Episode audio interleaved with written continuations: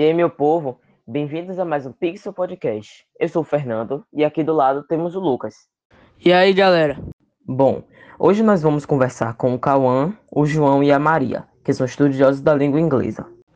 Isso mesmo. Mas antes de começar, vamos dar uma palavrinha do nosso patrocinador Discord, que para quem não sabe, é um aplicativo de voz ótimo para quem gosta de jogos ou só para quem quer conversar com os amigos.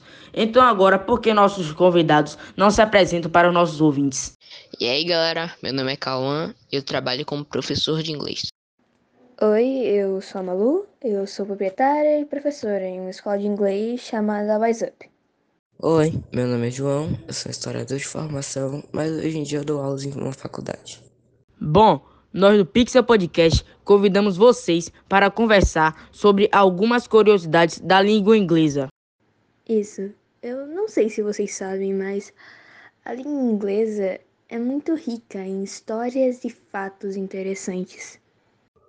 E tipo o quê? Ah, tipo, a palavra you que significa ovelha fêmea, e you, que é você. Não tem nenhuma letra em comum, mas tem a mesma pronúncia. Isso também acontece com I, de olho, e I, de eu.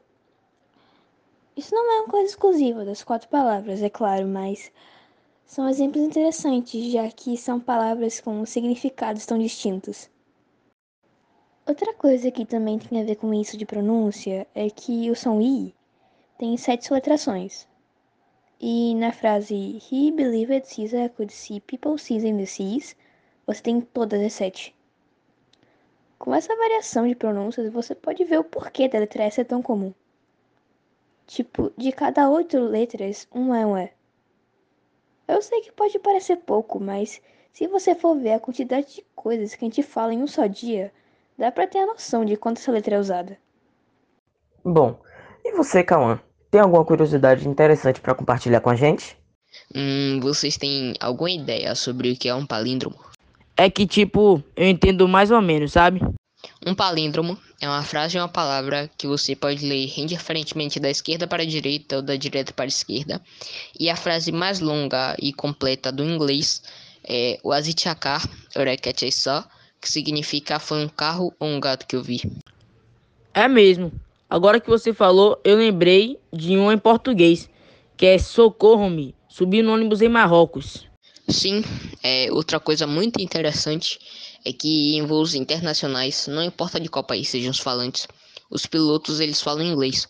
Isso foi uma coisa que minha amiga me contou, que eu não sabia. Eu fui pesquisar e vi que realmente era verdade, cara. Muito da hora isso. E você, João? Por que tá tão quieto assim? Bom, os outros dois estavam falando e eu não quis interromper. Vem cá, João, você é historiador, não é? Sim. Na verdade, hoje em dia eu só trabalho como professor. E então, por que você não fala um pouco das curiosidades que você aprendeu? Tudo bem, deixa eu pensar. Eu acho que isso não é uma coisa que todo mundo sabe, mas a palavra alfabeto é formada pelas duas primeiras letras do alfabeto grego, alfa e beta. Outra coisa é que a cor laranja não tinha nome em inglês. O nome da cor laranja só apareceu por volta de 1540, embora a palavra já existisse para se referir à fruta. Muito legal, mas nosso tempo está quase acabando. Então por que cada um de vocês não fala mais uma curiosidade para a gente fechar com chave de ouro? Ok.